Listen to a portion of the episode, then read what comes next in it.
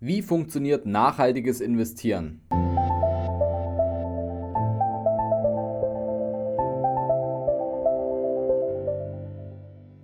Vom Sparer zum Investor. Dein Podcast rund um die Themen wissenschaftliches Investieren und Vermögensaufbau mit Immobilien. Neue Wege zur Rendite, ohne dabei zu spekulieren. Viel Spaß dabei.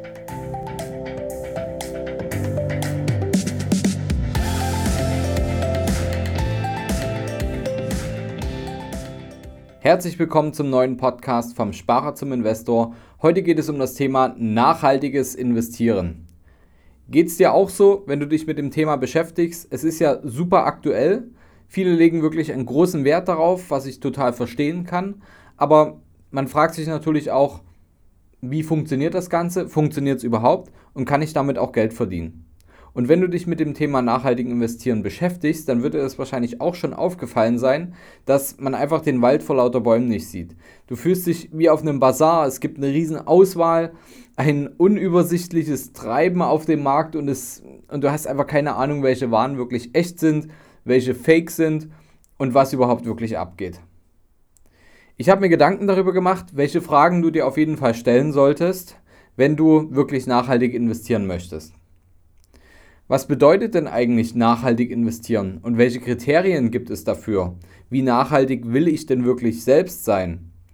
Kann ich wirklich nachhaltig investieren und dabei Erfolg haben oder geht das gar nicht? Nach dem Motto, wenn du Gutes tun willst, dann spende, wenn du Geld willst, dann investiere. Kann man das denn überhaupt miteinander vereinen? Welche Vor- und Nachteile habe ich als nachhaltiger Investor? Und wie unterscheide ich als Laie, als Einsteiger echte Nachhaltigkeit von Fakes? Laut der Bundeszentrale für politische Bildung ist die klassische Definition von Nachhaltigkeit dauerhafte Entwicklung ist Entwicklung, die die Bedürfnisse der Gegenwart, der Gegenwart befriedigt, ohne zu riskieren, dass künftige Generationen ihre Bedürfnisse nicht befriedigen können. Das kommt vom Brundtland-Bericht von 1987, veröffentlicht durch die Bundeszentrale für politische Bildung. Der Ursprung des Begriffs Nachhaltigkeit kommt aber, ja, der ist natürlich schon viel älter.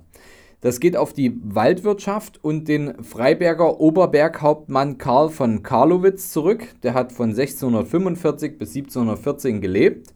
Und Karlowitz zufolge sollte in einem Wald nur so viel abgeholzt werden, wie sich binnen gewisser Zeit auf natürliche Weise wieder regenerieren kann. Die Rede war dabei von einer klugen Art der Waldbewirtschaftung und einer beständigen und nachhaltigen Nutzung des Waldes. Eins der geläufigen Standardkriterien für nachhaltiges Investment ist das ESG-Prinzip. Also es bedeutet, es sind drei Bereiche. Umwelt, Soziales und Unternehmensführung. Hierauf sind zum Beispiel grüne und nachhaltige Fonds auch aufgebaut. Nehmen wir mal die drei Bereiche. Was sind da Beispiele dafür? Beim Thema Environmental, also Umwelt, das E im ESG, ist zum Beispiel der effiziente Umgang mit Energie und Rohstoffen, umweltverträgliche Produktion, geringere Emissionen in Luft und Wasser und umfassende Klimawandelstrategien, die eingebaut werden in die Fonds. Für das S wie Soziales oder Social, da wird zum Beispiel darauf geachtet, dass zum Beispiel keine Kinder- und Zwangsarbeit äh, mit gefördert wird. Äh, es gibt hohe Standards bei der Arbeitssicherheit und Gesundheitsschutz. Es gibt eine angemessene Entlohnung sowie Aus- und Weiterbildungschancen für die Menschen, die dort arbeiten. Und es gibt meistens eine Versammlungs- und Gewerkschaftsfreiheit. Für das G, für Governance oder Unternehmensführung gibt es folgende Beispiele, die in sozialen oder nachhaltigen grünen Fonds mit eingebaut werden.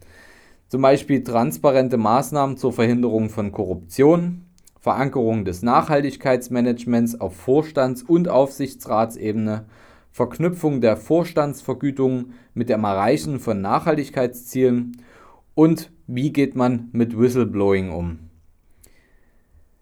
Die Frage, wie nachhaltig will ich sein? Und wie werden diese Kriterien konkret ange angewandt? Sehe ich immer, ja, sage ich mal, wie ein Schwert mit zwei verschiedenen Seiten, mit zwei Klingen. Zum einen gibt es dort sehr konkurrierende Ansätze. Manche nachhaltigen Investmentfonds schließen bestimmte Branchen einfach komplett aus, wie jetzt ähm, Rüstungsindustrie, Atomkraft, Zigarettenherstellung und so weiter. Dagegen spricht wiederum der Best Practice Ansatz. Da wird einfach innerhalb einer Branche, auch innerhalb nicht nachhaltiger Branchen übrigens, ähm, die Unternehmenstitel so in den Fonds ausgewählt, die, die im Vergleich zu ihren Mitbewerbern am nachhaltigsten sind. Also die sind quasi per Definition nicht unbedingt mega nachhaltig, aber das Unternehmen, was am nachhaltigsten ist, wird quasi in den Fonds mit ausgewählt. Ein Beispiel dafür, in einem nachhaltigen Investmentfonds könnte zum Beispiel ein Rüstungskonzern auch vorkommen, weil dieser keine Streumunition herstellt und keine Waffen an Diktaturen liefert. Sowas kann trotzdem als nachhaltiges Investment gelten, ist die Frage, wie definiere ich das für mich? Wie nachhaltig will ich wirklich sein?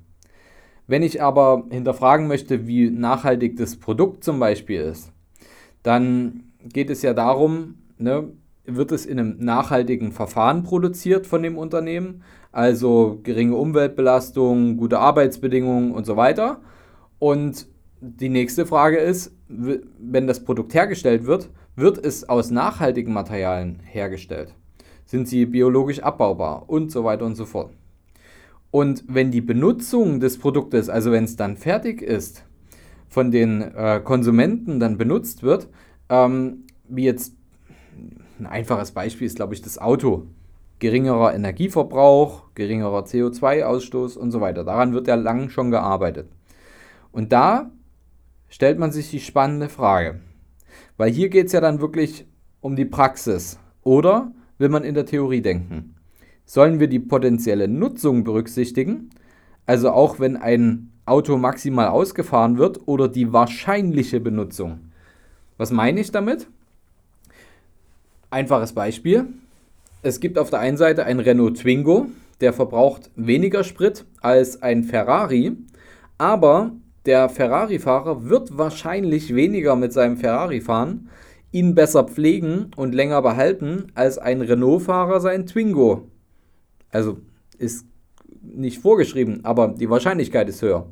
Welches Auto hinterlässt nun effektiv einen größeren ökologischen Fußabdruck? Dann sollten wir uns fragen, kann man damit Geld verdienen? ESG und Rendite, kann ich das irgendwie miteinander vereinen? Früher war die weit verbreitete Meinung, nein, das geht nicht. Aus heutiger Sicht sagt die Wissenschaft, beispielsweise mit einer Studie aus 2015, ja, ESG und Rendite sind vereinbar. Die Studie, die wir hier herausgefunden haben, ist ESG and Financial Performance aus 2015 von Gunnar Friede, Timo Busch und Alexander Bassen. Ich verlinke auch die Studie hier in den Show Notes.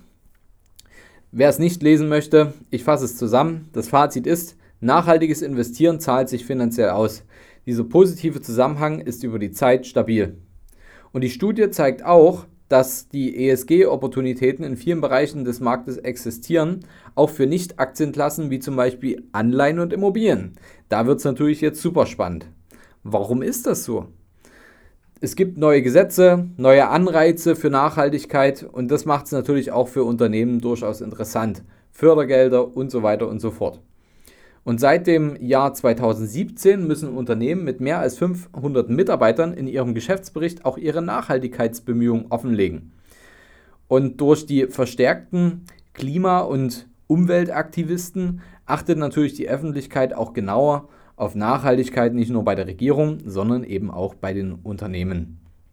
Große Investoren wie zum Beispiel die Allianzversicherungen geben bei den geben den öffentlichen Druck nach unten weiter und achten darauf, in welche Unternehmen sie investieren, überprüfen, überprüfen dann auch ihre Lieferketten auf deren Nachhaltigkeit, also versuchen das eben noch weiter nachzuvollziehen, dass tatsächlich die gesamte Kette ja, maximal nachhaltig ist. Neue Finanzmarktratings sind entstanden und die berücksichtigen immer mehr den Faktor Nachhaltigkeit, denn der Wert von Unternehmen wird zunehmend von immateriellen Faktoren beeinflusst, wie zum Beispiel Forschung und Entwicklung, Patentherstellung, das Know-how, was im Unternehmen ist und bleibt, die Markenstärke, Reputation und eben damit zusammenhängt auch tatsächlich, wie nachhaltig arbeitet das Unternehmen am Markt. Nachweislich ist es auch so, dass nachhaltige Unternehmen weniger regulatorische Risiken zu fürchten haben. Ich sage mal, Thema mögliche CO2-Steuern, mögliche Begrenzungen im, im eigenen Geschäft, ähm, Marktzugänge, die auf einmal nicht mehr zur Verfügung stehen. All das ist natürlich dann anfälliger, wenn ich nicht auf die Nachhaltigkeit achte. Insofern haben nachhaltige Unternehmen ja weniger Risiken zu fürchten als äh, weniger nachhaltige Unternehmen. Manchmal entstehen aber auch Kostenvorteile durch Nachhaltigkeit, denn der Paketdienst UPS hat durch optimierte Fahrwege und verkürzte Lieferwege nicht nur CO2 gespart, sondern auch 400 Millionen Dollar. Den Artikel dazu verlinke ich dir hier mit in unseren Show Notes. Kommen wir zu den Vorteilen und Nachteilen. Was habe ich für Vorteile als Investor, wenn ich nachhaltig investiere? Na klar, als allererstes Ruhig schlafen. Ein gutes Gefühl, ein gutes Gewissen beim Investieren. Und gute Renditen sind auch möglich aufgrund der Diversifikation. Und laut der Studie, die ich vorhin genannt habe, schon fast genauso wie bei nicht nachhaltigen Investments. Die Zukunftsfähigkeit der Investments ist natürlich vielversprechend, denn du hast zumindest weniger regulatorische Risiken zu befürchten in den Unternehmen und dadurch auch in Zukunft stärkere Renditen wahrscheinlich, sind wahrscheinlich. Es gibt aber auch einige Nachteile beim nachhaltigen Investieren, denn die strenge Interpretation nachhaltiger Kapitalanlagen gehen aber auch wirklich zu Lasten der Diversifikation und erhöhen das Risiko in deinem Portfolio. Das heißt, je strenger du den Nachhaltigkeitskriterien nachgehst, umso stärker wird sich natürlich auch die Auswahl eingrenzen, weil unter anderem ganze Branchen dann wegfallen. Das beste Beispiel, hierfür ist ein Mission-Based Ansatz. Also wenn du Investments strengen ethischen Kriterien verfolgen, dann ähm, ja, fallen viele raus. Dann ist es natürlich so, nach wie vor, der Markt ist recht unübersichtlich. Wo steht nur nachhaltig drauf und wo ist wirklich nachhaltig drin? Und auch Unternehmen, welche der Fonds, in den du investierst, innehat, verändern sich, die verlassen ihren nachhaltigen Ansatz auch manchmal und es werden zwar regelmäßig Prüfungen durchgeführt, jedoch besteht die Möglichkeit immer, dass ein Teil des Fonds für eine kurze Zeit nicht nachhaltige Unternehmen innehat und diese dann auch mal ausgetauscht werden müssen. Das heißt, ähm, immer bei einem Austausch steigen natürlich auch die internen Kosten des Fonds. Das sind auch Dinge, die ähm, nicht unbedingt sofort nachvollzogen werden können und die du auch nicht für die Zukunft prognostizieren kannst. Welche Fragen soll ich mir also stellen, wenn ich wirklich nachhaltig investieren möchte? Zuallererst, wie unterscheide ich als Laie Nachhaltigkeit von Fakes? Beschäftige dich damit.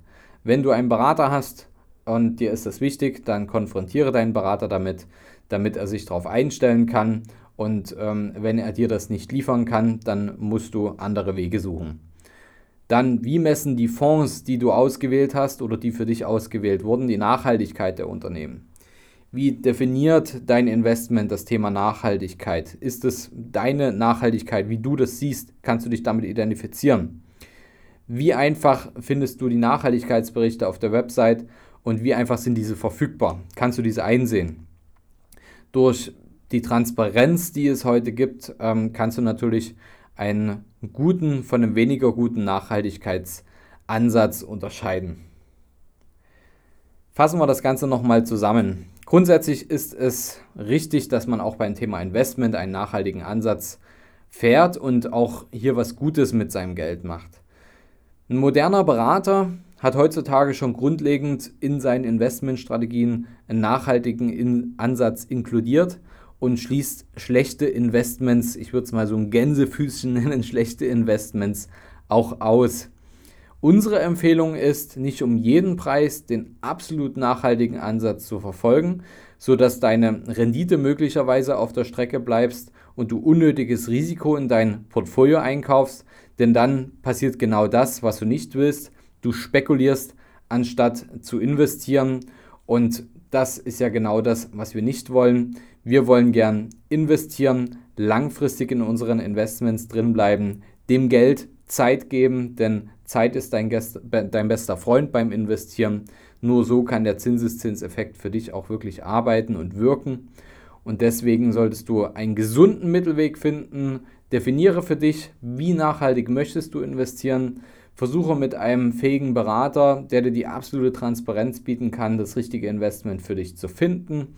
Und dann bleib dran, beobachte das Ganze und tausche höchstens aus, wenn wirklich absolute No-Gos entstehen. Denn jeder Austausch ist natürlich immer mit ja, Kosten verbunden und das wollen wir ja gern verhindern im Investment. Denn überall, wo wir auch gewisse Kosten sparen können, haben wir mehr Rendite. Und gleichzeitig sollten wir aber auch schauen, dass wir nicht zu streng sind, denn dann ist möglicherweise auch die Streuung zu gering und äh, die Rendite bleibt auf der Strecke. Also, wenn du das Ganze richtig machen willst, dann stell dir diese Fragen, die ich heute im Podcast dir genannt habe. Ich bin auf deine Meinung gespannt und auf dein Feedback gespannt. Investierst du schon nachhaltig? Denkst du darüber nach, vielleicht deine Investments auf Nachhaltigkeit zu prüfen oder sogar umzustellen? Dann kannst du mir gerne auch eine Nachricht hinterlassen. Ich kann dir gerne befreundete Berater aus unserem Netzwerk empfehlen, wo ich weiß, dass sie nachhaltigen Ansatz fahren und dir dort auf jeden Fall die maximale Transparenz bieten können.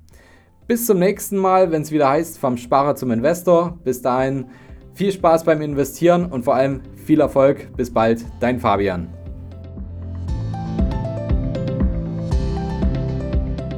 Hast du Fragen zur heutigen Podcast-Folge oder brauchst du Unterstützung, deine Investments erfolgreich umzusetzen, Steuern zu sparen oder deinem Depot mal so richtig Aufwind zu geben? Dann schreib mir gerne eine Mail an schuster at capitalreinvest.de. Die Mail findest du auch nochmal in den Show Notes. Ich freue mich von dir zu lesen.